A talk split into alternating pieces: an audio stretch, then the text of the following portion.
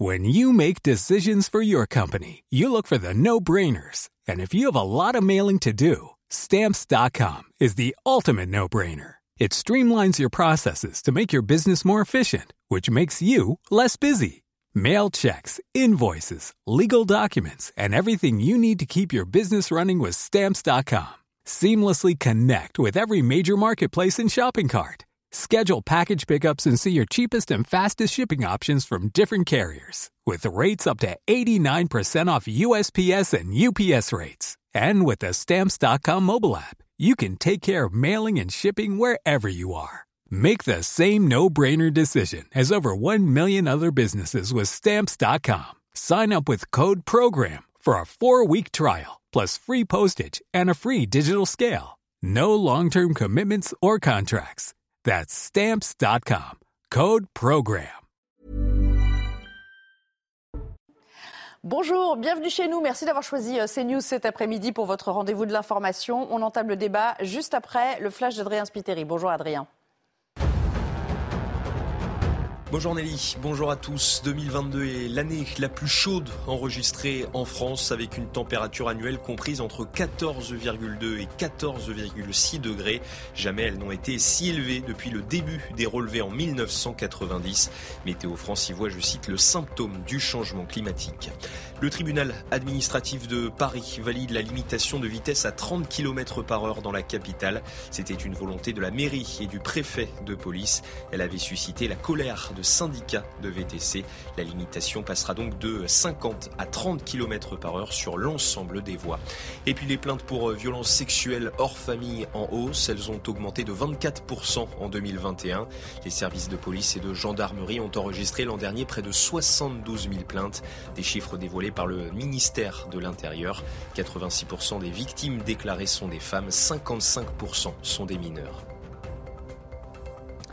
Et cet après-midi, dans 90 minutes euh, info, nous parlerons de l'hôpital. L'hôpital et cette question, sera-t-il à nouveau débordé cet hiver? Avons-nous retenu les leçons de la crise passée alors que désormais ce sont trois épidémies qui s'entrechoquent aux portes des urgences? Écoutez. La, triple épidémie, comme on dit, euh, bronchiolite, grippe et Covid en même temps, ça arrive sur des services qui, qui, sont à bout de cours, sur des services d'urgence, sur une, médecine de ville qui est au maximum de ses possibilités.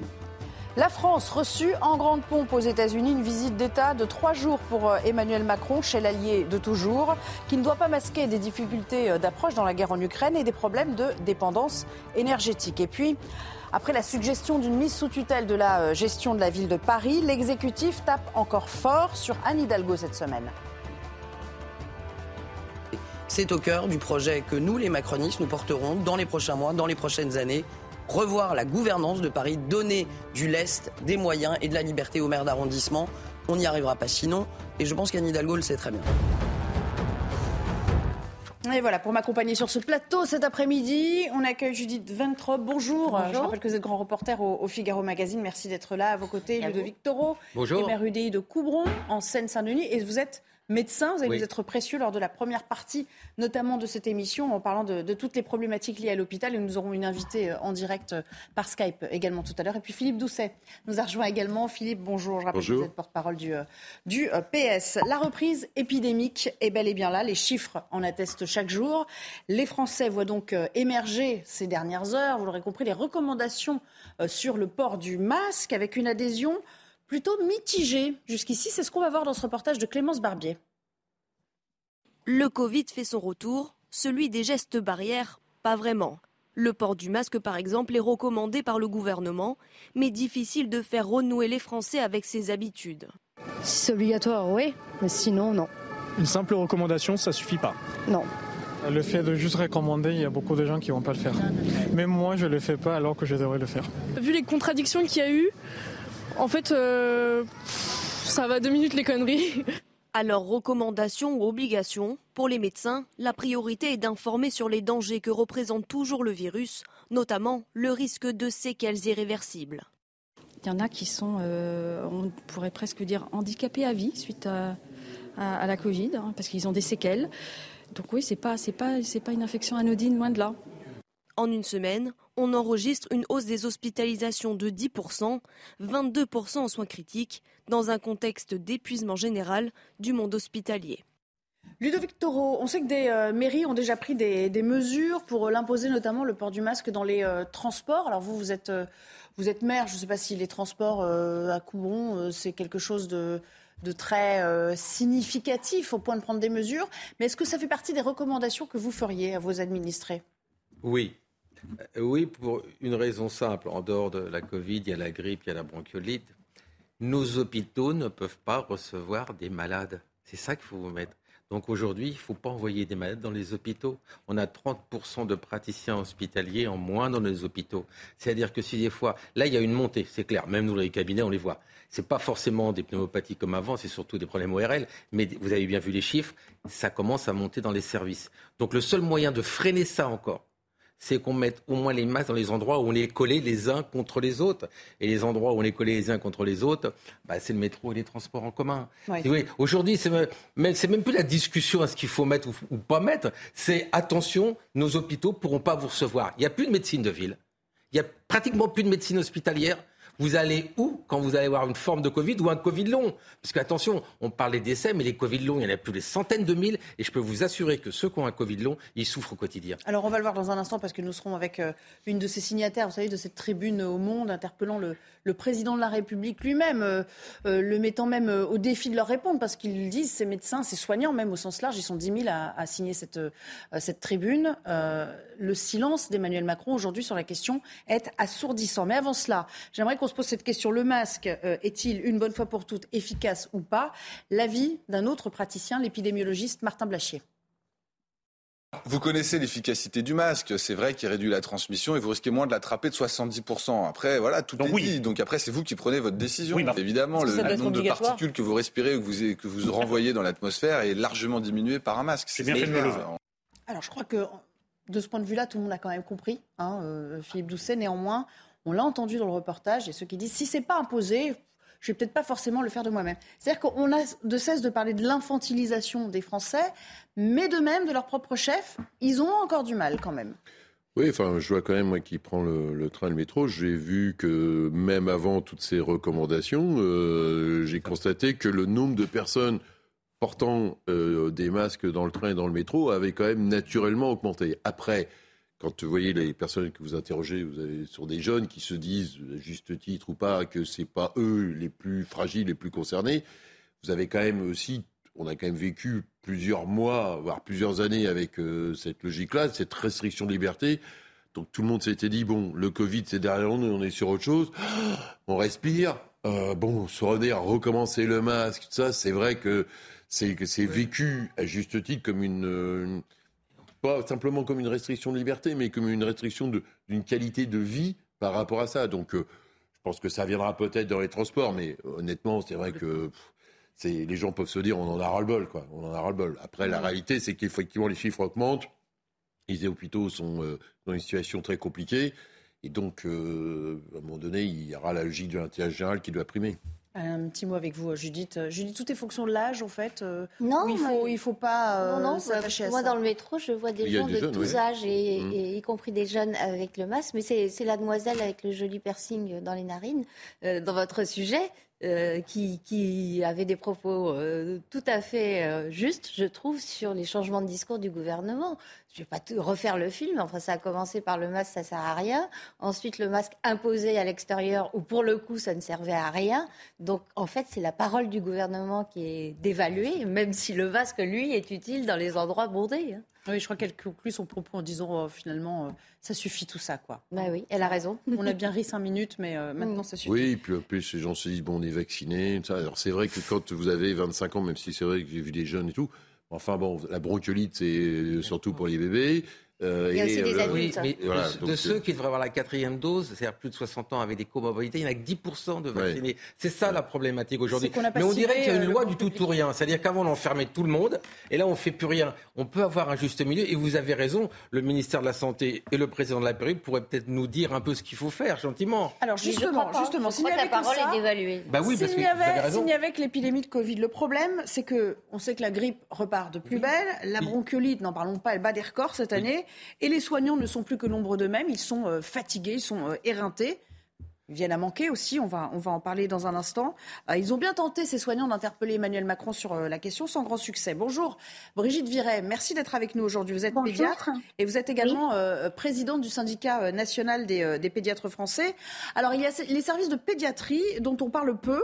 Ils sont frappés de plein fouet aujourd'hui. Et pour combler les trous, si j'ai bien lu, si j'ai bien compris, on fait appel aux collègues des services pour adultes ce qui fait que, ben voilà, on, est obligé de faire avec les moyens du bord aujourd'hui. C'est dire le manque euh, dans les effectifs. Oui, c'est tout à fait ça. On a l'impression que ce qui s'est passé pour le Covid euh, se repasse maintenant, mais un peu à l'envers, parce qu'au cours de la première vague de Covid, les enfants étaient peu touchés et ce sont euh, les soignants de pédiatrie qui allaient dans les services d'adultes pour euh, aider leurs euh, collègues. Et là, mm. maintenant, c'est l'inverse. Le seul problème, c'est que les soins des tout petits nourrissons sont quand même spécifiques et que euh, même si on les remercie de venir aider, c'est quand même pas tout à fait la même chose. Donc effectivement, on est en train de réaliser une pédiatrie un peu dégradée à l'heure actuelle. Alors, vous faites quand même dans cette tribune une mise en garde sévère. On a vu euh, euh, cet extrait, euh, ce petit encart s'afficher. vous dites, c'est la dernière chance et votre silence est assourdissant. C'est-à-dire que personne ne vous a écrit, même pas un référent santé à l'Élysée qui a pris attache avec vous? Non, pas du tout. On n'a eu que des mesures et certaines sommes d'argent euh, qui ont été distribuées, sans qu'on sache d'ailleurs euh, comment ça allait être distribué. Euh, mais autrement, il n'y a rien eu. Et c'est comme toujours, on dit les soignants vont tenir le coup. Alors oui, ils vont tenir le coup parce qu'il faut le faire. Mais malheureusement, on arrive dans, dans un état. On ne peut pas accepter qu'à l'heure actuelle, des enfants des petits nourrissons soient hospitalisés dans des couloirs euh, ils sont intubés, ils sont dans un couloir. Ce n'est pas possible. Nous sommes en France, en 2022, euh, c'est insupportable de voir ça. Et puis ça veut dire aussi, par effet ricochet, euh, alors il y a ceux qui souffrent directement de ces trois affections-là, euh, affections respiratoires. Mais ça, ça, veut dire aussi qu'on déprogramme, puisqu'on fait appel, on, on, déshabille Pierre pour habiller Paul, puisqu'on fait appel à des médecins pour, pour parer à cette difficulté-là, ces difficultés-là, on déprogramme d'autres opérations et il y a d'autres patients qui en souffrent. Oui, les interventions chirurgicales sont pratiquement toutes déprogrammées maintenant. Euh, et les enfants porteurs de maladies chroniques, de handicap ou euh, euh, vraiment de, problèmes, la situation est très difficile pour les enfants à l'heure actuelle, ils vont mal. Donc ces enfants-là, on ne peut pas les prendre en charge correctement. Donc ça, ce n'est pas acceptable. On ne peut pas passer notre temps à retarder des prises en charge. C'est impossible. Hein. Une dernière question. Vous connaissez évidemment la polémique autour de la réintégration des soignants non vaccinés. Les chiffres varient sans qu'on sache trop hein, combien ils sont euh, exactement. Admettons qu'ils soient euh, encore 5 ou 6 000, euh, comme on nous le dit du côté de, l'exécutif. Est-ce que leur réintégration changerait quelque chose à l'affaire Enfin, permettrait vraiment de soulager les autres Ou il faut aller au-delà? Et dans ce cas, que préconisez-vous aujourd'hui? Oui, je ne pense pas que ça changerait quand même grand-chose. Surtout que là, on s'adresse à la pédiatrie, ce qui n'est pas la même chose. Et la solution, c'est enfin d'arriver à former plus d'infirmières spécialisées en pédiatrie, c'est-à-dire des puéricultrices, et de former plus de médecins pédiatres. Et tant qu'on n'arrivera pas à ça, eh bien, on ne pourra plus faire face à la situation. Il a fallu fermer des lits parce qu'on manquait d'infirmières. Donc mmh. Euh, mmh. voilà, il faut vraiment arriver à une reconnaissance réelle de la pédiatrie, de l'expertise de la pédiatrie et euh, pouvoir former du personnel qui soit apte à prendre en charge les enfants. Vous restez avec nous. Si vous voulez intervenir ou réagir à ce que disent nos invités, bien sûr, vous êtes la bienvenue. Vous nous faites signe et puis on, vous reprendra euh, en plateau. Philippe Doucet, ce qu'on comprend, c'est que ça concerne plus seulement maintenant les services de réanimation, comme c'était le cas à l'époque. Euh, ça, craque de toutes parts, en fait. Là, les services de pédiatrie, c'est pas quelque chose dont on parlait communément pendant la crise Covid. Maintenant, on voit aussi une désaffection pour le métier lui-même. Et d'ailleurs, les signataires, ils le disent. C'est la dernière chance, sinon euh, notre société va, euh, va se vider de ses, euh, de ses forces vives pour, pour prodiguer des soins de bonne qualité. Quoi. Bah, si vous voulez, vous avez un double phénomène. Ludovic Toro l'évoquait. Bah, D'abord, la médecine de ville Euh, c'est rétracté euh, au fur et à mesure le nombre de médecins qui prennent leur retraite et qui ne sont pas remplacés. Avant, les médecins, ils achetaient une clientèle. Aujourd'hui, personne ne veut de leur clientèle. Donc, comme ça, le problème, il est réglé. En 30 ans, vous avez vu le changement considérable. Sur les hôpitaux, donc, du coup, plus de médecine de ville, donc tout le monde se reporte euh, vers les hôpitaux qui, du coup, craquent. Sachant que, par ailleurs, on a eu ce talent dans ce pays complètement fou. On a fait le numerus clausus où on a pensé qu'en réduisant le nombre de médecins, la demande de santé allait baisser, hein, ou allait pas augmenter, plus exactement. En fait, euh, dans le monde d'aujourd'hui, la demande de santé continue d'augmenter, mais on a bloqué le nombre de médecins. Emmanuel Macron a fait sauter facialement le numerus clausus, mais j'apprends en discutant avec des médecins, et je pense que euh, le directeur ne me démentira pas, qu'en fait, pour qu'il puisse y avoir formé des médecins où ça prend 10 ans, donc ça fait, ça a dû, le numéro exclusif, a dû sauter en 2018. Il faut qu'il puisse y avoir des stages dans les hôpitaux, encadrés par les médecins. Il n'y a pas plus de stages. Donc en fait, le numéro exclusif, c'est maintenu. Et donc, du coup, bah, vous n'avez pas plus de médecins, on n'est pas avancé là-dessus. Les infirmières, euh, pareil. Et la difficulté que vous avez, c'est qu'après deux ans, quelque part, je pensais à ça en regardant leur partage avec la, jeune fille avec euh, euh, euh, le piercing. Le piercing, merci. en fait, les médecins. deux fois comme ça. Non mais les médecins aussi dans les hôpitaux, les infirmières et tout, sont sortis essorés aussi de la Covid et donc ils sortent aussi de ça. ils sortent de l'hôpital. Je réaction à ce que dit Philippe Doucet. Oui, alors je vais dire un truc qui ne va pas me rendre du tout populaire auprès des professionnels de santé. Il y a aussi un problème de motivation et de gens qui n'acceptent plus du tout les conditions de travail qu'acceptaient leurs aînés. la, médecine de ville, c'est une euh, évidence. Les mmh. gens qui acceptent d'être euh, dérangés jour et nuit, c'est terminé. Les visites à domicile, mais, même pas en rêve. Mais à l'hôpital aussi. Les gens qui sont là travaillent pas. Alors, c'est affreux de faire des généralités, mais il y a quand même une quantité de travail bien moindre qu'elle n'était il y a quelques années. Deuxième et dernière chose, euh, l'effort financier n'a pas été nul du Ségur de la santé. Mmh. L'effort d'organisation, d'humanisation de l'organisation, lui, est inexistant. Alors, je sais que c'est un thème qui vous passionne. Euh, mais on va, on va changer un petit peu parce qu'on voudrait parler aussi de l'inflation et des difficultés mmh. euh, les Français en termes, en termes d'énergie, gaz, électricité, vous le savez, euh, maintenant que l'hiver arrive, euh, on est frappé de, plein feu, on le sera dans les prochains mois par la hausse des coûts de l'énergie. Comment s'adapter à cette flambée des prix? Regardez ce reportage. Solène Boulan, Fabrice Elsner et Jeanne Cancard. Voici. Chez Yves Manuel, on a pris l'habitude de bien se couvrir, même à l'intérieur. Car à la tombée de la nuit, il éteint le chauffage par souci d'économie. Entre 18h et et 22 heures, on est à 16, 16 degrés à peu près, et on arrête le chauffage central à ce, à ce moment-là, à 22 heures. Alors pour passer la nuit sans avoir trop froid, ce père de famille se munit de protection. Les couvertures de base, quelques pulls qui, qui traînent.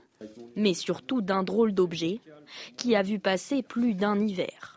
C'est une bouilloire, de, l'après-guerre euh, et on va, bah, on va la réutiliser dans le lit parce que j'ai pas forcément les pieds assez chauds pour deux, donc euh, ça, sera, ça sera tout à fait utile. Quoi.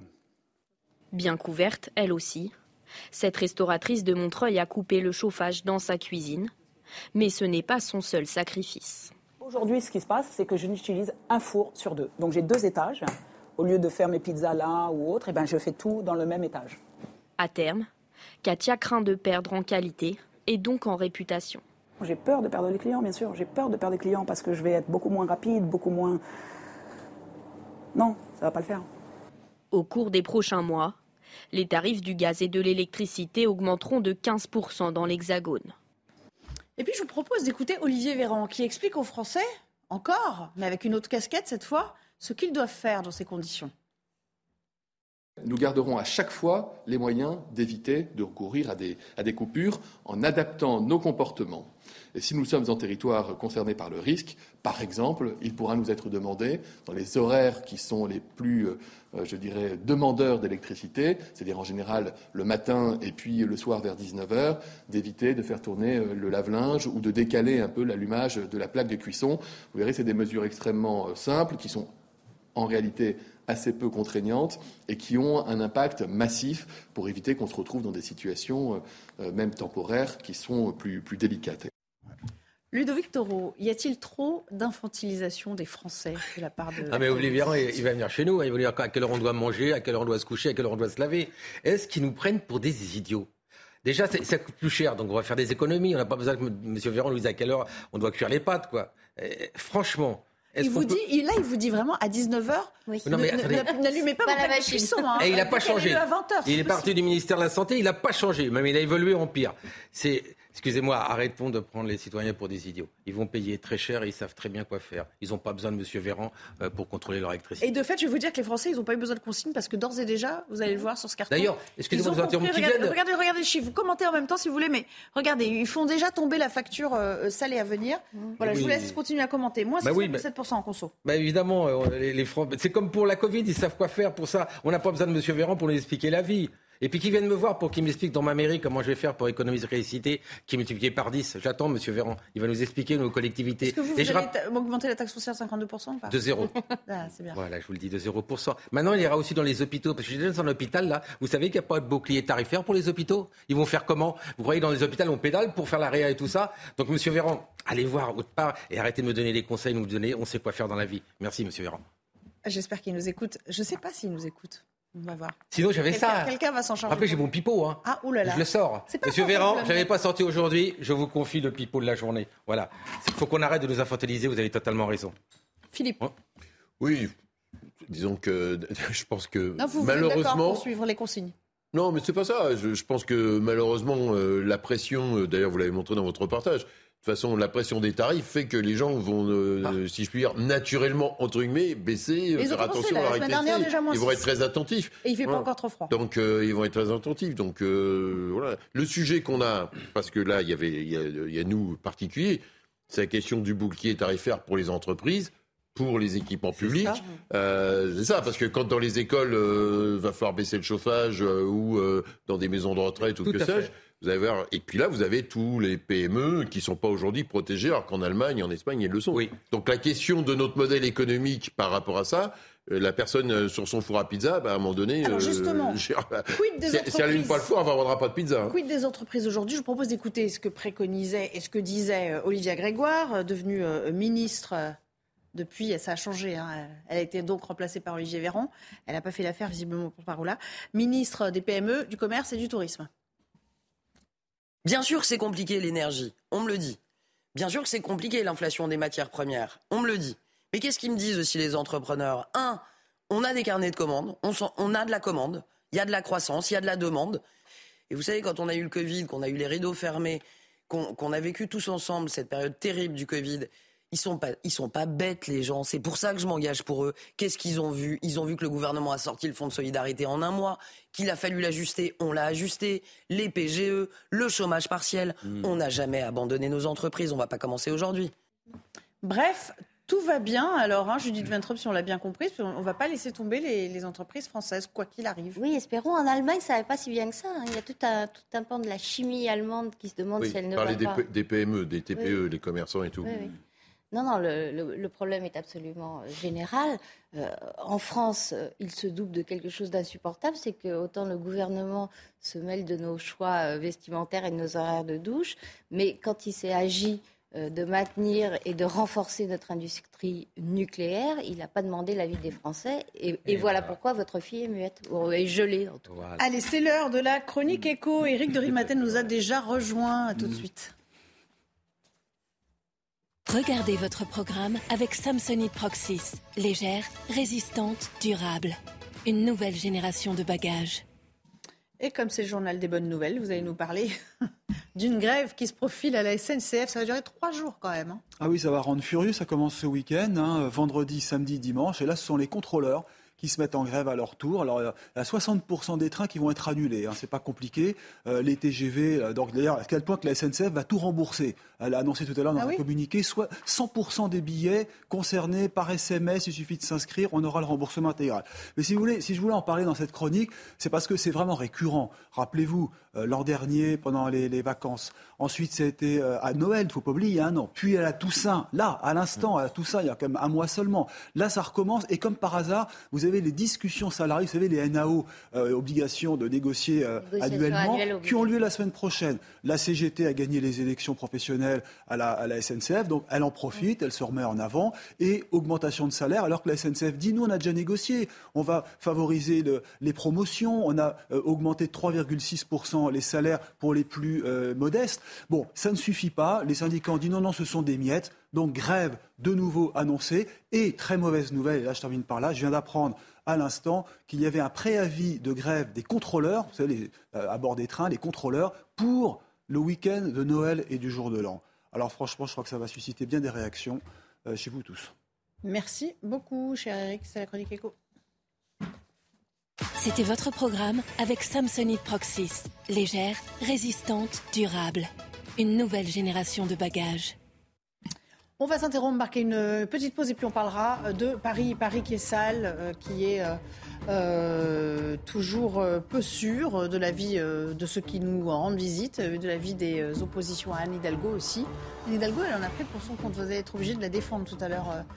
J'ai cru comprendre. J'ai cru comprendre. Voilà. Si T'as pas le droit de joker. Hein. Une, une mince tâche. Non, non, non, mais bon. Grosse pression sur vos épaules. Hein. Oui, bah, on a l'habitude sur ce plateau. On a l'habitude. Pourtant, elle est allée vanter les mérites aux frères du maire de Kiev, vous savez, du vélo à Paris dans un anglais un peu. Du vélo à Kiev surtout. Ah, du vélo à Kiev, c'est ça. C'était le moment. Bon, allez, je vous ferai commenter tout ça dans quelques secondes. À tout à l'heure. Deuxième partie de 90 minutes info. Ravi de vous retrouver sur notre antenne. Tout de suite, le JT avec Mickaël Dorian. Bonjour, Mickaël. Bonjour Nelly, bonjour à tous. Emmanuel Macron à Washington, le président de la République et son épouse Brigitte Macron entament une visite d'État de trois jours aux États-Unis. Objectif renforcer les liens économiques entre les deux pays. Et pour ça, plusieurs sujets sont sur la table. Florian Tardif. Le FAST est à la hauteur des enjeux. Ils sont immenses parmi les dossiers qui seront évoqués par les deux présidents. La guerre en Ukraine, premier d'entre eux. Les États-Unis souhaiteraient que les Européens revoient leurs engagements militaires vis-à-vis de l'Ukraine à la hausse, à commencer par la France. Les deux présidents qui évoqueront également les conséquences du conflit russo-ukrainien, les conséquences économiques. L'Élysée, je cite, souhaiterait une resynchronisation des réponses économiques au conflit. Le président de la République cherche, via ce déplacement, à obtenir des exemptions à l'Inflation Reduction Act, qui est censé protéger l'économie américaine, mais qui pourrait avoir des conséquences néfastes vis-à-vis de l'industrie française. Parmi les autres sujets qui seront abordés lors de cette visite, le nucléaire, l'environnement ou encore le spatial. Nous nous trouvons devant le siège de la NASA. Ce n'est pas le sujet le plus urgent, mais il revêt une importance particulière puisque ce sera le premier sujet qui sera abordé d'ici quelques minutes maintenant entre Kamala Harris et le président de la République. Florian Tardif, envoyé spécial à Washington, les images sont signées Charles Baget pour CNews. L'Union européenne veut mettre en place un tribunal spécial pour juger les crimes de la Russie euh, contre l'Ukraine. Ursula von der Leyen souhaite aussi utiliser les avoirs russes gelés pour reconstruire le pays, car selon la présidente de la Commission européenne, la Russie doit payer. On l'écoute. La Russie doit payer pour ses crimes horribles, y compris pour son crime d'agression contre un État souverain. Et c'est pourquoi, tout en continuant à soutenir la Cour pénale internationale, nous proposons de créer une cour spécialisée, soutenue par les Nations unies pour enquêter et poursuivre la Russie de crimes d'agression.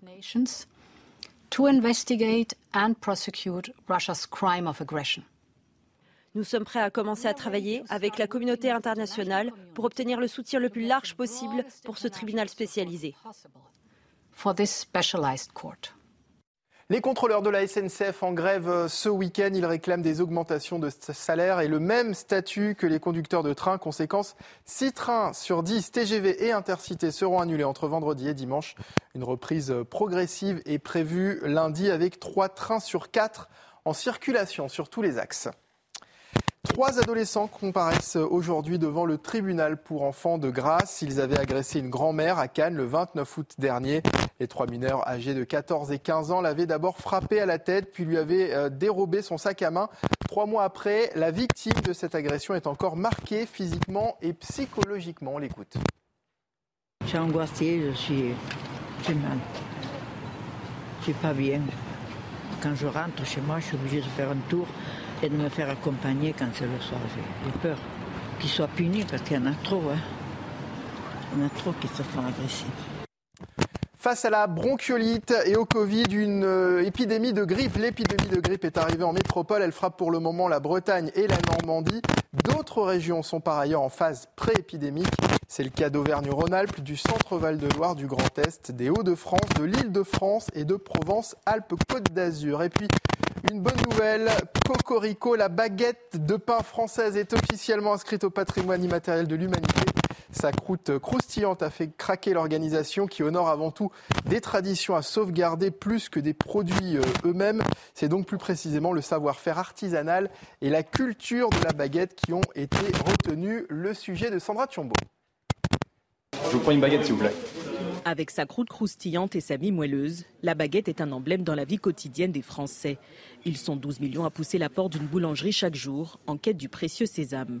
Ça fait partie de la France, euh, on est connu mondialement grâce à ça et on voit quand on voyage dans d'autres pays, euh, on parle directement du béret et de la baguette. C'est la base un peu, c'est, ça s'accompagne avec euh, un peu tout. Ça reste une culture pour nous, même à l'étranger, c'est, des trucs qui nous manquent. C'est Madeleine, ouais, c'est, notre, c'est, l'enfance. regardez la couleur, la couleur, regardez la couleur, regardez l'ami. Tout est là, tout est dit, enfin, c'est bon, c'est, c'est un pur délice. L'inscription de la baguette au patrimoine immatériel de l'humanité représente une reconnaissance pour la communauté des artisans boulangers. Dans nos magasins de proximité artisanale, on ne vend pas qu'une baguette. On vend de l'emploi, on vend de la formation, euh, on, vend euh, en fin de compte de, beaucoup de choses, du savoir-faire, du geste. Par cette désignation, l'UNESCO honore un savoir-faire artisanal et des traditions à sauvegarder. C'est une reconnaissance par l'UNESCO d'un savoir-faire, celui de la fabrication euh, artisanale de la baguette. Il y a moins de boulangeries qu'il y en avait dans les années 70. On en a aussi perdu. C'est important de dire voilà, c'est le mode, c'est un mode de vie auquel on tient. Euh, et donc, ça veut dire aussi des efforts pour le préserver. En constante évolution, la baguette de tradition est encadrée par un décret de 1993. Il impose notamment aux professionnels l'interdiction des additifs. Ludovic Toro, vous êtes plutôt baguette ou pas baguette? C'est votre réflexe quotidien ou vous, enfin, vous laissez le soin à quelqu'un d'autre de l'acheter pour vous? Il y en a toujours ça Les deux, oui, la, baguette, mais les autres pains aussi, on fait tous les pains. Et puis, mais ça dépend quelle baguette aussi. Hein. il y a tellement de baguettes différentes suivant les boulangeries. Euh, j'espère qu'ils mettent bien des, normes différentes par rapport au blé kémie, d'où il vient et tout ça. Parce que chaque baguette a un goût différent. Hein. Bah maintenant, la tradition cartonne, quoi. Hein. la tradition, bah, la, ça. La baguette standard, quoi, on va dire. Non, mais c'est une un sandwich, moi, voilà, je ne vais pas dire quel sandwich j'adore, mais il y a la baguette euh, et le beurre. Je ne dirais pas ce que je mets dedans. C'est un marqueur important, Judith Vetrop, pour le, pour le rayonnement de la France, euh, l'étranger, de savoir que bah voilà, Oui, parce que euh, j'ai pas mal voyagé. Je n'ai jamais mangé d'équivalent de la baguette ailleurs dans le monde. Vraiment, jamais. Alors, il y a des endroits où les Français ont réussi à monter des commerces. À New York, vous trouvez des, des baguettes pas mal, euh, mais c'est quand même euh, une spécificité française absolue. Je le croyais à tel point que je croyais que c'était déjà inscrit euh, au patrimoine immatériel. Je suis surprise d'apprendre que ça vient juste de là. Il était temps. Bah oui. Philippe Doucet, il y a aussi un aspect économique et même social parce que le prix de la baguette, il est très encadré. C'est-à-dire que voilà, il ne faut pas aller au-delà d'un certain prix, c'est réglementé. Hein. Oui, mais c'est vrai que j'ai aussi la chance de voyager et c'est vrai que on voit des, y compris en termes d'exportation, au Japon, ailleurs, des boulangeries françaises euh, et je vois des touristes à Paris en fait, ils arrivent, ils achètent une baguette, le croissant, le pain au chocolat. Ils sont très surpris. Et voilà, ils ont, euh, oui, le, bon. Et donc, c'est effectivement très important. Et c'est vrai que dans plein de pays, euh, on trouve du pain, euh, bon, voilà. Hein, autre chose, Voilà, plutôt autre chose, quoi. Moi qui étais beaucoup en Allemagne, le pain noir en Allemagne, bon, vous relevez pas la nuit pour en manger. Donc, ça, c'est sûr. Avec une baguette chaude, vous avez envie de croquer dedans sans avoir de la ramener chez vous. Donc, c'est une chose. Et c'est vrai que c'est un enjeu. spécialiste, là, quand même. oui, c'est vrai. Donc, mais, mais c'est vrai qu'il y a aussi un un enjeu aujourd'hui. Euh, c'est aussi pour ça que, par exemple, dans les grandes surfaces, c'est aussi un, prix d'appel. Il y a une bagarre entre les grandes surfaces et les boulangeries parce qu'effectivement, ils essayent de faire la baguette à 70, 80 centimes.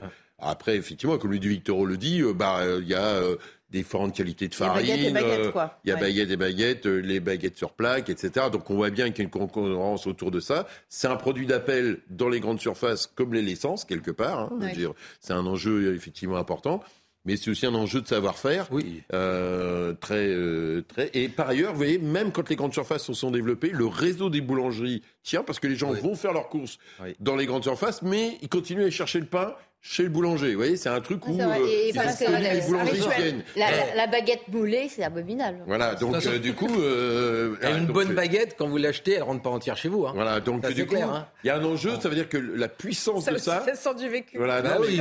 La puissance de ça montre que finalement, les, les, boulangeries ont tenu face au rouleau compresseur oui, des on arrive à faire un débat autour de la baguette, c'est dire... Oui, enfin, mais on est d'accord, c'est quand même ça, euh, faut avoir mangé du mauvais pain à l'étranger pour vous rendre compte. Vous voyez, euh, Il y a la baguette. Voilà, vous, et... vous avez vécu aux États-Unis, mais vous savez, moi j'étais beaucoup en Grande-Bretagne. Le pain de mie avec les sandwichs au concombre, Ah, vous moi, faites une overdose du sandwich au concombre. J'ai Bon. autant vous dire.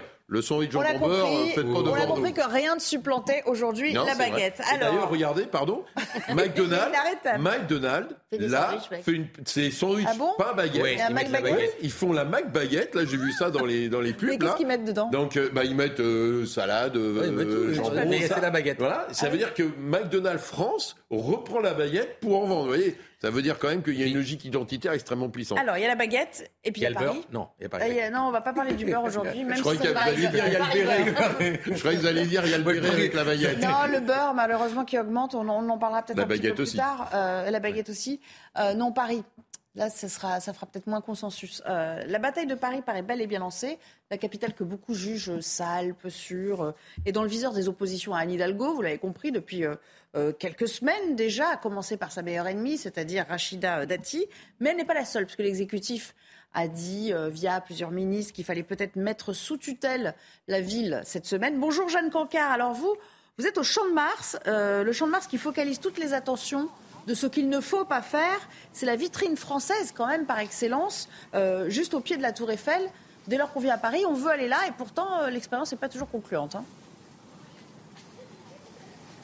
Les premières choses qu'on constate ici quand on arrive, qu'on soit touriste ou riverain, eh bien, c'est la présence policière assez importante. On les a vus, les effectifs de police ont été déployés à partir du milieu d'après-midi. Et ce qu'on voit de temps à autre, ce que voient les touristes, eh bien, ce sont des courses-poursuites entre les vendeurs à la sauvette qui prennent la fuite une fois qu'ils constatent l'arrivée des policiers et les forces de l'ordre qui tentent de leur courir après. On voit aussi des militaires de la force Sentinelle, de l'opération Sentinelle, qui eux patrouillent entre ces vendeurs à la sauvette, entre ces joueurs de taux et puis les touristes, les touristes qui nous disent ne pas vraiment se sentir en insécurité ici, mais qui font malgré tout attention à leurs affaires et puis qu'ils ont plutôt tendance à venir ici en journée pour éviter de venir le soir. Du côté des riverains, surtout ceux qui habitent ici depuis longtemps, eh bien le ton il est beaucoup plus ferme. Ils nous disent qu'ils voient ce quartier se dégrader au fil des années avec des vols à l'arraché qui sont devenus quotidiens et puis aussi des altercations parfois très violentes, surtout entre jeunes le soir, le week-end. De côté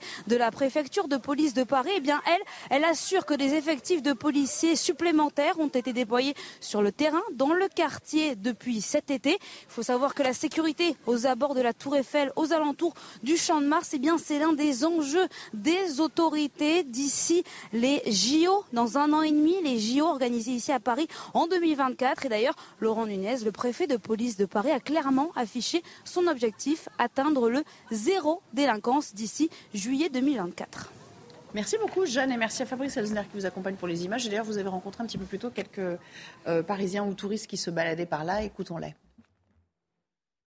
Je sens qu'il y a trop de monde, trop de groupes qui viennent d'ailleurs et on ne se sent pas très à l'aise des fois. Surtout à partir d'une certaine heure du soir, euh, on a un peu peur de, de, sortir dehors. Moi je suis depuis 96, c'était un peu le paradis ici, et puis ça n'est plus du tout. Ici au coin de cette rue, j'étais chez moi, j'entends des hurlements, il y a une femme qui s'est fait arracher son sac à dos. Ben, On fait toujours un peu plus attention. C'est sûr que c'est une grande ville, et il peut arriver plein de choses. On sent sans le remarquer, le petit téléphone peut partir, ou bien euh, bah, le porte-monnaie qui peut s'ouvrir, quoi, hein, euh, sans vraiment qu'on le remarque. Donc euh, on fait un peu plus attention.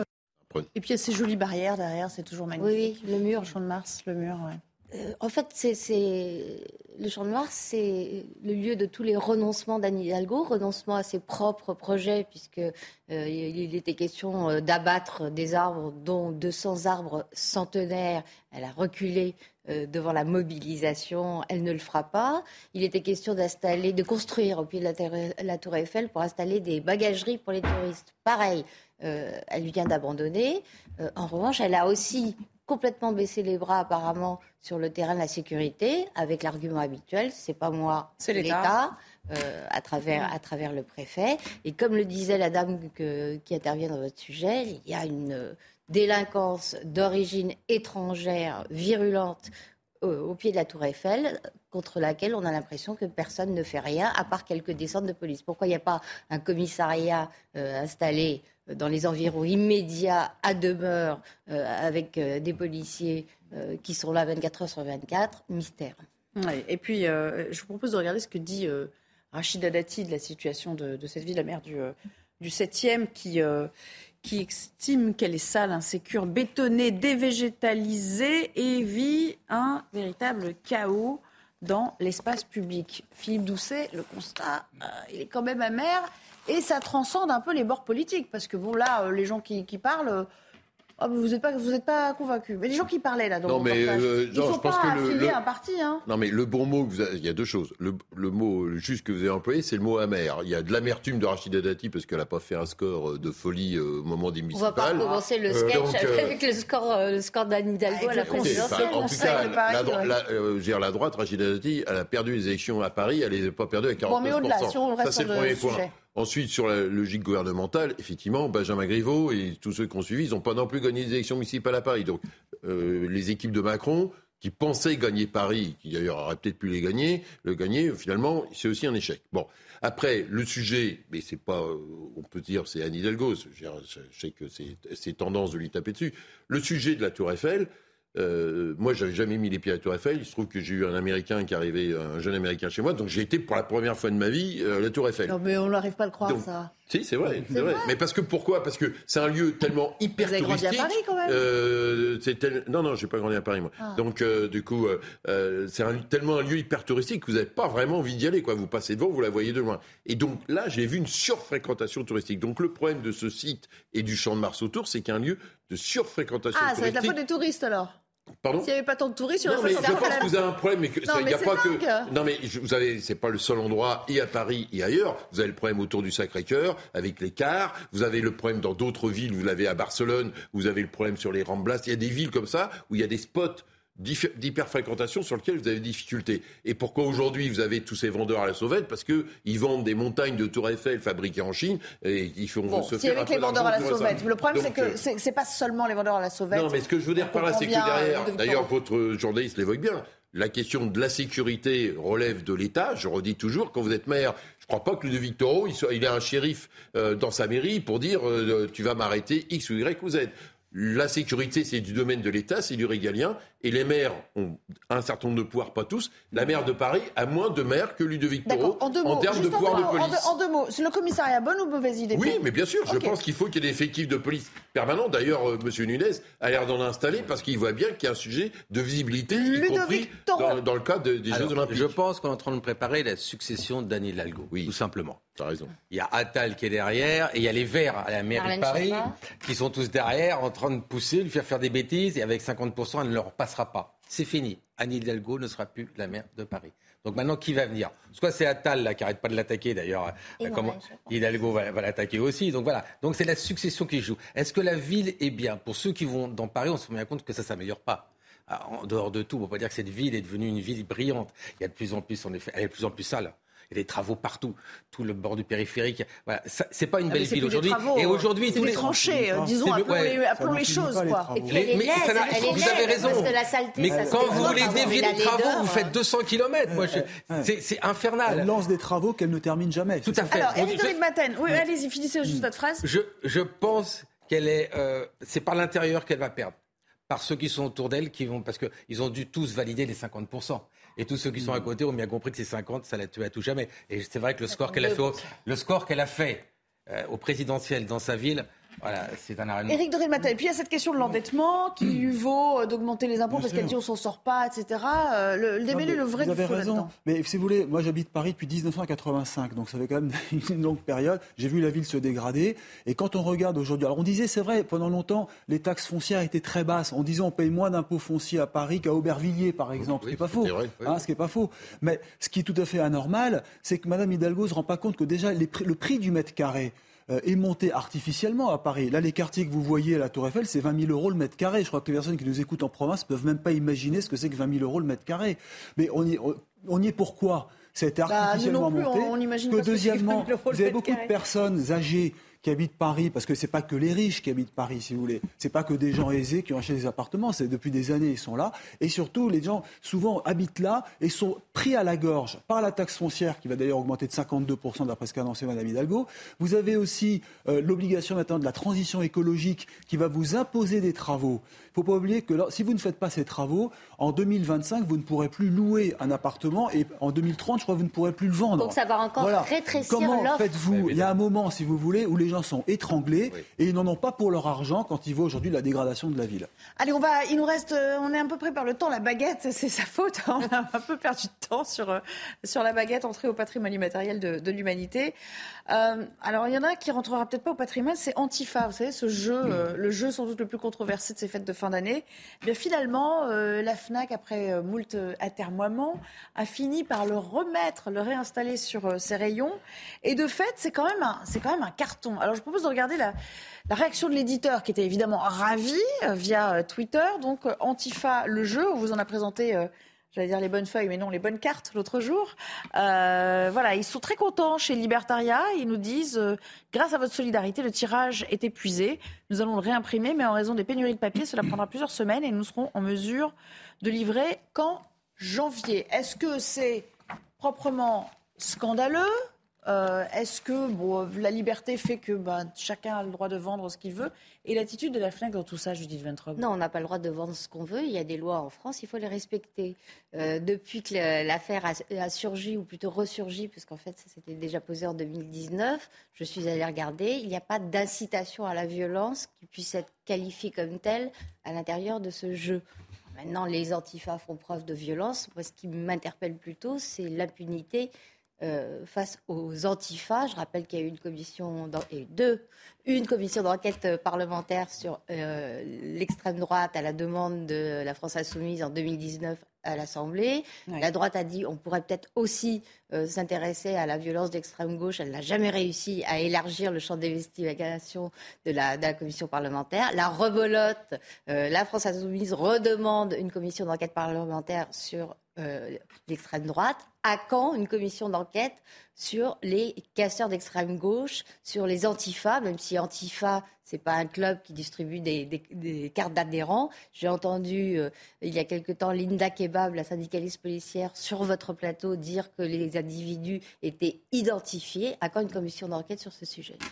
C'est vrai que bon, on prend ce problème-là, c'est un peu un prétexte pour en parler, mais il y a un vrai problème de fond sur l'interpellation de ces personnes identifiées Ouais, enfin, qui sèment sur, le, sur- le sur chaos. le- sur le jeu, moi je pense que euh, l'éditeur, il devrait remercier le syndicat des commissaires Ah oui. de police. Alors là, franchement, c'est ce qu'en communication on appelle l'effet Barbara Streisand. D'un petit sujet d'un jeu que personne ne, connaissait, enfin peut-être il y avait euh, voilà Libertalia, c'est un petit éditeur, c'est une petite maison d'édition euh, qui faisait des ventes confidentielles.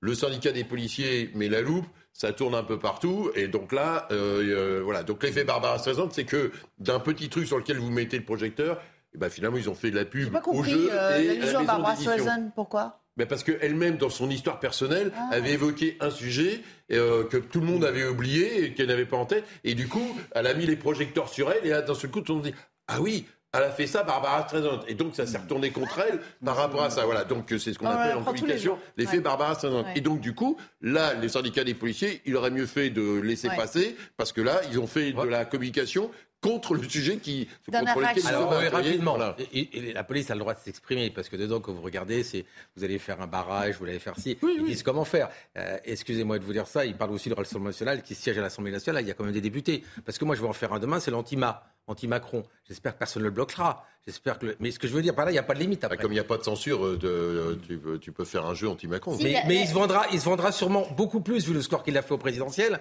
Mais excusez-moi, après, est-ce qu'on met des limites ou pas? Est-ce qu'on a vraiment tout contrôlé les cartes? Moi, je n'ai pas regardé toutes les cartes. Je crois que vous les avez Oh, regardées. bah, je pense que quelqu'un s'est bien penché sur la Je pense que question. l'éditeur, il a fait Même un à la peu rédaction, on a cabinet Il a- réussi à oui, mais d'ailleurs, il a bloqué ça parce qu'il a pris des avocats entre Ouais, les bien deux. sûr. Et les avocats lui ont dit vous risquez rien, c'est parti. Et la FNAC aussi a pris des On avocats en a écoulé, je crois qu'il y en a 4000 qui sont partis, donc rupture de stock, ils recommandent, on a bien compris via, via Twitter.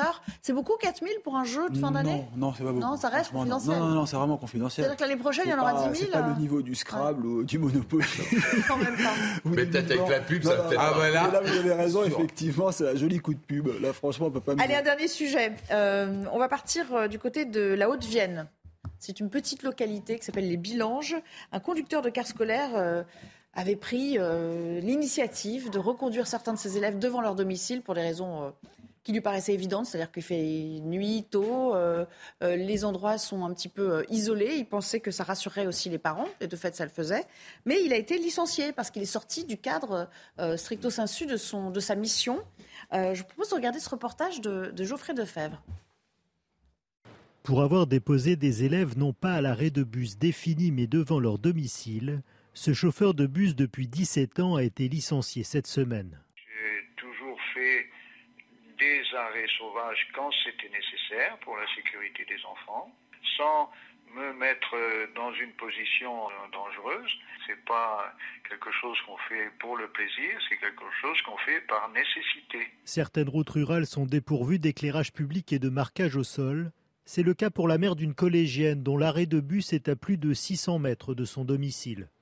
Elle devait s'y rendre à pied, euh, dans le noir, euh, avec euh, une lampe électrique et un gilet fluo. Donc forcément, c'est extrêmement dangereux. Donc de ce fait, le, le chauffeur du car a pris l'initiative de la prendre devant le domicile. Les parents d'élèves comme les élèves ne comprennent pas le licenciement de leur chauffeur.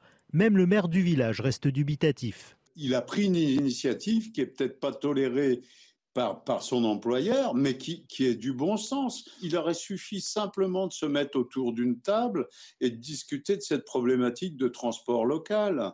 Au-delà de la situation du chauffeur, le maire espère qu'un dialogue s'ouvrira entre les élus, les transporteurs et les chauffeurs pour améliorer les itinéraires et la sécurité des élèves.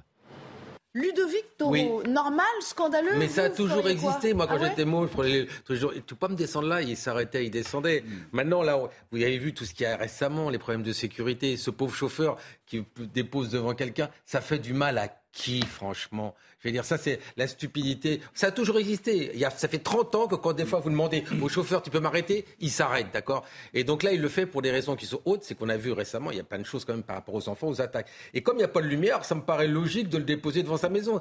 Qu'est-ce qu'on risque Au point de vue assurance, ce ne sera pas le, bon, le, bel, le bel arrêt. je suis d'accord avec vous. Mais dans la protection, c'est ce qu'on disait. Quoi.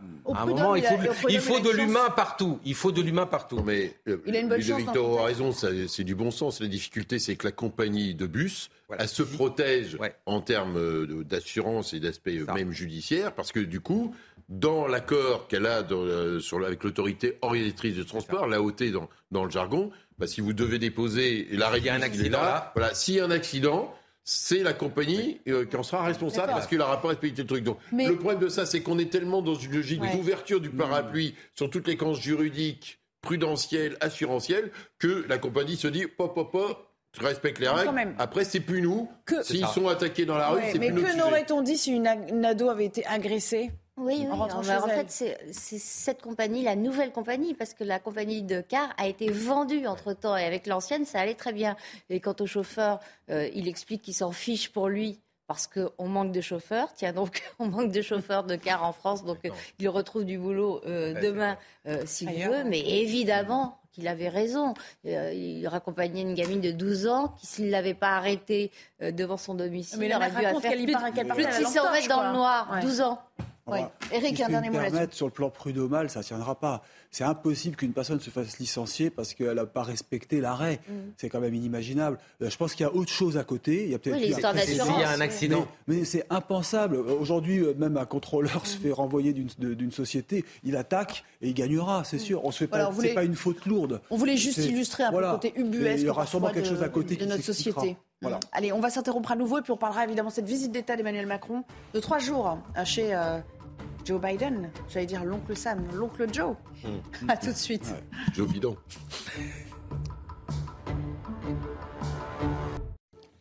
Avant de reprendre notre discussion très animée, aujourd'hui très euh, vivante, je vous propose de retrouver Adrien Spiteri pour le Flash.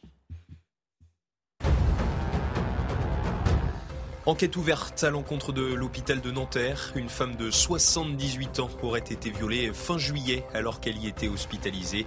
Elle a décidé de porter plainte. Une autre femme ainsi qu'une jeune fille auraient été victimes du même homme au sein de l'établissement.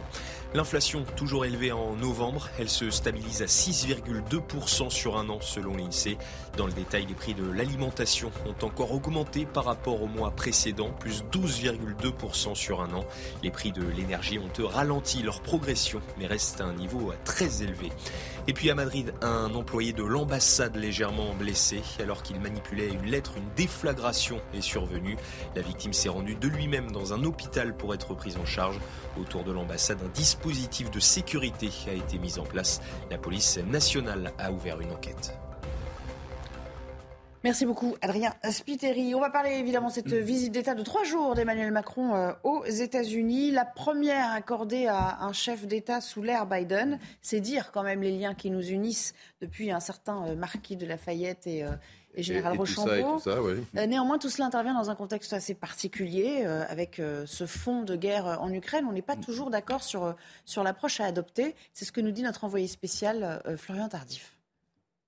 Dans l'entourage de Joe Biden, on salue l'habilité d'Emmanuel Macron à maintenir le dialogue avec Vladimir Poutine, même si la position adoptée par le président américain est différente ici. En revanche, on souhaiterait euh, que les Européens revoient leurs engagements vis-à-vis de l'Ukraine à la hausse, à commencer euh, par la France. L'objectif ici est de donner les moyens à Volodymyr Zelensky de, lorsque le temps sera venu, pouvoir euh, négocier avec les Russes à son avantage. Les deux présidents américains et français qui devraient, lors de ce déplacement, évoquer également les conséquences de ce conflit, et notamment les conséquences économiques. Emmanuel Macron euh, souhaiterait obtenir des exemptions à l'Inflation Reduction Act, euh, qui est euh, censé protéger l'économie américaine, mais qui pourrait avoir des conséquences néfastes pour l'industrie européenne et notamment l'industrie française.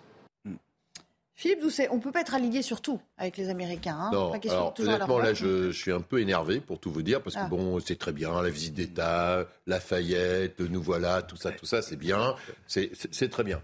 À l'arrivée, euh, il y, a plein de différences entre Donald Trump et Joe Biden, mais il y a un truc qui est le même, c'est America First. Et là, le plan protectionniste américain, protectionniste, où mhm. euh, derrière, faut euh, non seulement protectionniste pour eux, donc aide à l'achat de voitures américaines produites aux États-Unis. Deux, débauchage d'entreprises européennes pour qu'ils aillent s'installer aux États-Unis. Et nous, on va discuter en disant Oh, s'il vous plaît, s'il vous, plaît. Monsieur Biden, soyez gentil avec nous, s'il vous plaît, tapez pas trop, on voudrait bien des exceptions et tout. Donc, qu'est-ce qui va se passer? Emmanuel Macron va se faire balader par le bout du nez. Voilà. Pourquoi? Parce que les Américains savent parfaitement que les Allemands ne bouge pas une oreille. Donc on se retrouve comme une nouvelle fois dans une logique de différenciation, d'appréciation stratégique avec nos amis allemands, euh, qui gèrent eux aussi leurs intérêts en premier. Et donc aujourd'hui, les entreprises allemandes ont augmenté leurs exportations aux États-Unis, ont amélioré leur balance commerciale avec les États-Unis, et donc n'ont pas envie d'être dans une logique de conflictualité avec les États-Unis. Donc nous, on se retrouve tout seul à porter la bonne parole. L'Europe est encore une fois naïve, d'une naïveté, d'une bêtise à tomber par notre naïveté, pas simplement nous les Français, mais aussi l'ensemble de l'Union européenne, des pays de l'Est qui ont envie de continuer à être protégés par le bouclier de l'OTAN, etc. etc. Et à la fin, on va se faire désindustrialiser alors qu'on était dans une phase de relocalisation parce que les Américains vont protéger leur territoire et en plus ils vont mettre l'aspirateur ces entreprises européennes avec des aides supérieures aux aides européennes pour qu'ils s'installent aux États-Unis. Pardonnez-moi, c'était le, coup de gueule de. c'était un peu le billet d'humeur. Oui, mais c'est vrai que voilà, parce que c'est nos emplois, c'est nos revenus, c'est les salaires de voilà, c'est tout ça. On a un enjeu très important. Là, vous êtes tous d'accord sur la question. Bah, D'autant qu'ils tirent profit de la crise en ce moment, les Américains, sur le plan. Une fois n'est pas coutume. Je suis parfaitement d'accord avec Philippe Doucet, mais quelle est la conclusion? La conclusion, c'est qu'on n'a pas pu, on ne peut pas et on ne pourra pas compter sur l'Europe pour nous protéger. Euh, et je le dis à regret parce que euh, moi je crois que l'Europe euh, est indispensable dans des tas de domaines, mais dans le domaine commercial, en, ce qui concerne les relations avec le reste du monde, ben, il faut faire comme les autres, c'est-à-dire établir une relation bilatérale sans attendre un, chimérique accord de l'Allemagne pour que l'Europe se protège face au reste du monde. Eric, parlons de l'état du protectionnisme américain, effectivement, aujourd'hui. Bah, le bah, Là, effectivement, euh, euh, Joe Biden va injecter 370 milliards de dollars. Vous vous rendez compte? Pour encourager l'investissement, pour faire des rabais fiscaux euh, et aux particuliers et aux entreprises qui installeront des usines ou qui produiront des batteries sur place. Vous achetez une Tesla faite aux États-Unis, vous avez une aide. Vous achetez une Mercedes ou une BMW faite en Allemagne, aucune aide. Alors bon, il se trouve que les deux marques allemandes sont déjà présentes aux États-Unis, elles ont des usines. Mais si vous voulez, il y a aussi un avantage, un désavantage concurrentiel, parce qu'aujourd'hui, on ne le pense pas, on ne le dit pas, mais euh, l'Amérique est redevenue le premier exportateur de gaz naturel liquéfié, premier exportateur de pétrole. Et c'est considérable. Imaginez les recettes qu'ils ont aujourd'hui. La France achète mm. plus de gaz, l'Europe achète plus de gaz aux États-Unis qu'elle en achète à Qatar. Qui profite de la crise. Vous vous rendez compte Le fameux gaz de schiste, prix fort. On s'interdit d'explorer en France. Et, pendant si longtemps. Exactement. Et pour eux, pour les Américains, ils roulent avec un litre d'essence à, à l'équivalent d'un euro. Un euro seulement, là où nous, on est à 1,80 Donc vous voyez le différentiel en coût euh, de production, et quand on parle du coût de l'énergie pour les PME aujourd'hui qui est insupportable, aux États-Unis, ils n'ont pas ce problème. Alors, il y a de choses à commenter. Le côté un peu jeu de dupe, euh, et on se fait avoir, on se fait balader, pour reprendre l'expression. Et puis le côté vraiment protectionnisme, les Américains, ils jouent leur carte, et de leur point de vue, ils ont raison quand même. ils vont toujours faire. Vous verrez les photos, ils vont tous s'embrasser, ils vont se serrer la main. On a tous gagné. Je vous rappelle qu'ils nous doivent 56 milliards, des sous-marins. Mm. Eh, eh, on, va en on en parlait, ouais. On va en parler, 56 milliards, c'est qui euh, qui a fait ça? C'est bien les Américains avec la Grande-Bretagne. Et nous, on va ramener quoi Avec l'Australie, explique peut-être. Oui, avec l'Australie, mais ça, le, contrat australien. On a perdu les, les 12 sous-marins. On a perdu 12 Voilà. Et puis là, on n'était pas content. Je vous rappelle que M. Macron n'était pas content. Et alors? Et alors quoi Il s'est couché après, 56 milliards. Qu'est-ce qu'on va sortir avec 3% sur l'exportation des fromages et des vins? Vous rigolez ou quoi? C'est ça qu'on va avoir à la fin? Il nous manque 56 milliards. Je vais voir à la fin, quand il va sortir, ce qu'il va nous dire exactement. À part nous dire, on est tous d'accord. Mais en fait, ils sont d'accord sur rien, d'accord? Parce que ce que veulent les Américains, c'est que l'Europe prenne plus dans la guerre, ça c'est clair. Et les Américains, ce qu'ils veulent, c'est travailler avec l'Allemagne, avec l'Italie, avec l'Espagne, et pas avec une puissance européenne. C'est clair, net et précis, voilà. Et ils réussissent. Quand Macron se déplace, bah, il se déplace tout seul avec sa femme. J'ai souvenir d'une visite il n'y a pas si longtemps en Algérie où il avait tenu à peu près le même discours, euh, genre on s'est tous compris, euh, on a réussi à obtenir ce qu'on voulait, et de fait, euh, il n'a rien obtenu de cette visite Bah oui. Il s'est fait balader pareil. Il n'y a, a, aucune raison qu'il obtienne quoi que ce soit. Ce qui est très ennuyeux, c'est qu'Emmanuel Macron, il parie sur l'international. Alors, dans son entourage, on, laisse entendre en termes très appuyés que finalement euh, la France, ça l'enquiquine. Euh, les petits problèmes des Français. Et d'ailleurs, il a fait une balade, c'était à, Bali, euh, où il, a donné des confidences comme ça à, des journalistes qui suivaient, bon, en disant les, les, petites crispations quotidiennes. nos problèmes de, de pouvoir d'achat, nos problèmes d'énergie, c'est des, des, problèmes, des crispations quotidiennes. Tout ça l'ennuie terriblement. là, il travaille à sa stature internationale. Donc effectivement, le décor est, grandiose. Première visite protocolaire d'un chef d'État européen aux États-Unis et le résultat, nul. Et c'est ce qu'on a vu d'ailleurs dans ce sujet sur les soignants. partout. il va au G27, il n'y a rien qui fait. il nous traite même d'arrogants. Je vous rappelle récemment qu'il a dit que les Français sont tiers et même arrogants. Et qui qui est arrogant? C'est vous, monsieur le président, qui êtes arrogant. Arrêtez les leçons. Mais au, au bout du compte, quand ils se baladent partout à Bali, qu'est-ce qu'ils ramènent pour la France? Rien. La valise est vide. Le, pire après Bali, c'est la Thaïlande où aller voir un match de boxe thaï et aller visiter un temple, c'est très bien, c'est magnifique. Euh, en tout cas, les temples, la boxe thaï. J'espère qu'il regarde le match de foot et pas nous parce que là, il est ramené pour l'hiver. à l'arrivée, là, c'est nos emplois, nos revenus, notre place dans la concurrence dans le monde. Et, les Américains, tout le monde a bien compris la nouvelle dimension géopolitique où les blocs avaient une tendance à se regrouper par rapport à ça. Il n'y a que l'Europe qui a pas l'air d'avoir compris que la Chine était dans un certain chemin et les États-Unis dans un autre. Et nous, on continue à penser, à être très gentil avec Olaf Scholz, qui déroule son chemin, avec aussi plus de 100 milliards d'aides à leur industrie et tout ça. Donc, ça se résume aussi à notre relation avec l'Allemagne. Voilà, c'est là que le C'est un problème européen. Vous savez, si on paye l'énergie chère aujourd'hui en France, c'est à cause de ce, marché européen de l'énergie. Pourquoi est-ce que l'électricité est calée sur le prix du gaz? On se demande pourquoi. Pourquoi c'est compliqué d'en sortir un peu du jour au lendemain, surtout en période de crise comme aujourd'hui? Non, c'est pas possible. Mais on est, aussi calé sur l'Allemagne. On est aussi calé sur l'Allemagne qui avec euh, Angela Merkel, avait fait le choix de l'accord avec Poutine qui aujourd'hui sort une interview euh, dans un grand journal allemand pour expliquer que pas du tout, euh, elle n'était pas liée à Poutine et tout ça, mais enfin si, à l'arrivée, le choix qu'ils ont fait tout seuls, eh bien, nous met aujourd'hui, les met dans une difficulté des choix qu'ils ont fait tout seuls sans l'Europe et impact sur nous aujourd'hui, sur le, niveau de vie des Français. Réaction à cette visite, c'est une longue visite. Hein. Les Américains sont sortis les, petits plats dans les grands, on fait venir des chefs d'entreprise. Très habiles, ils sont très Je crois qu'il y, a Bernard Arnault qui est du voyage. Enfin, bon, voilà. Euh, regardez ce que dit Marine Le Pen à propos de cette euh, visite. Un long tweet de euh, la chef de file des députés RN à l'Assemblée qui dit bon, bah, cette visite doit être l'occasion de rappeler l'importance de la relation particulière qui nous deux pays, ça tout le monde le conçoit, mais également, dit-elle, de réaffirmer que cette alliance euh, ne signifie en rien alignement et dépendance stratégique. C'est soft mais j'ai Oui, c'est soft pour une fois. Mais j'ai envie de dire, mais euh, la France, combien de divisions du point de vue de Washington? C'est ça, en fait. Bah, on peut dire tout ce qu'on veut, montrer notre mécontentement. Oui, c'est vrai, mais en, même temps, s'ils prennent le temps de flatter Emmanuel Macron et notre ego et le sien avec trois jours d'une visite d'État, c'est qu'on a un rôle dans, euh, dans la dimension européenne. D'abord, parce qu'ils savent très bien qu'au sein de l'Europe, il n'y a pas 50 pays moteurs, hein, donc euh, sans vouloir offenser euh, les 27, tout le monde, la République slovaque n'a pas le même poids que la France dans, cette bataille-là. Donc ça, c'est une chose. qu'ils ont besoin que la France aide plus l'Ukraine, parce qu'on est plutôt à la ramasse par rapport à la Grande-Bretagne ou même à des pays, aux Pays-Baltes, où la mm. Pologne, on est très mm. en retard. Et en même temps, ils savent très bien que dans la bataille, y compris sur la logique du protectionnisme, il n'y a pas 50 personnes qui peuvent s'opposer à eux. Et, Donc, euh, et, on est une puissance nucléaire. Voilà. C'est ça qui est important aussi. on va montrer quelques images fraîches euh, qui viennent de nous parvenir. Mais c'est vrai que c'est faible, la Marine Le Pen de la visite. Oui, elle, est En fait, le hein, truc stratégique, c'est par rapport à l'Ukraine. Hein. C'est toujours son tropisme pro euh, C'était il y a quelques minutes Emmanuel Macron qui arrive pour euh, une visite au siège de la NASA. Ça fait partie voilà, du programme officiel. Ce soir, je crois qu'il y a une, un dîner privé qui est prévu euh, avec, Joe Biden et Jill Biden. La roseraie à la Maison Blanche. et puis demain, demain, c'est le grand jour, c'est point d'orgue. Il y a le dîner, fameux dîner d'État.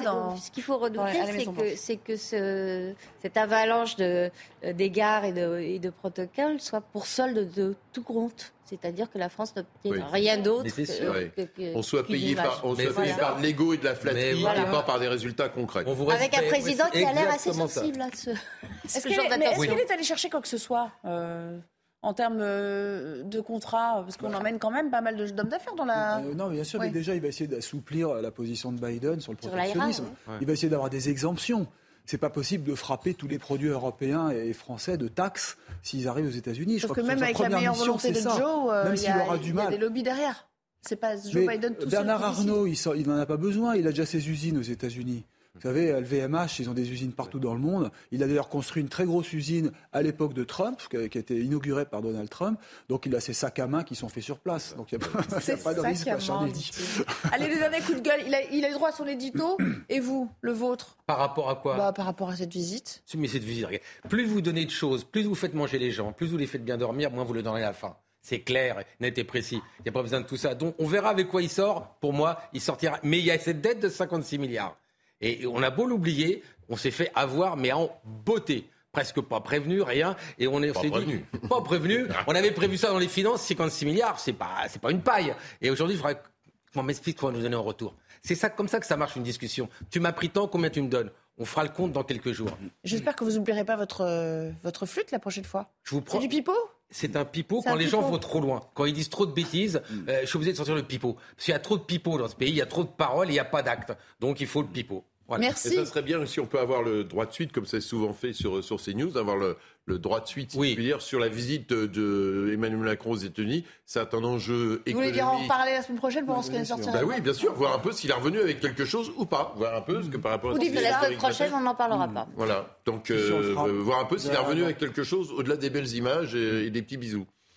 Et des jolis drapeaux derrière nous. Oui, mais c'est très merci, bien. Merci, à tous pour euh, la préparation de, cette émission. Dans un instant, ce sera euh, Punchline avec Guillaume Bigot. Et puis moi, je vous retrouve demain à 15h30 sur ce plateau. Excellente fin de journée sur notre antenne. Retrouvez tous nos programmes et plus sur cnews.fr.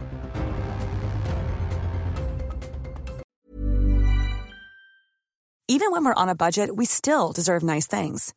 Quince is a place to scoop up stunning high-end goods for 50 to 80% less than similar brands.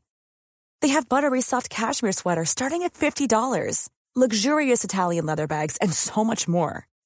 Plus, Quince only works with factories that use safe, ethical, and responsible manufacturing. Get the high-end goods you'll love without the high price tag with Quince. Go to quince.com slash style for free shipping and 365-day returns.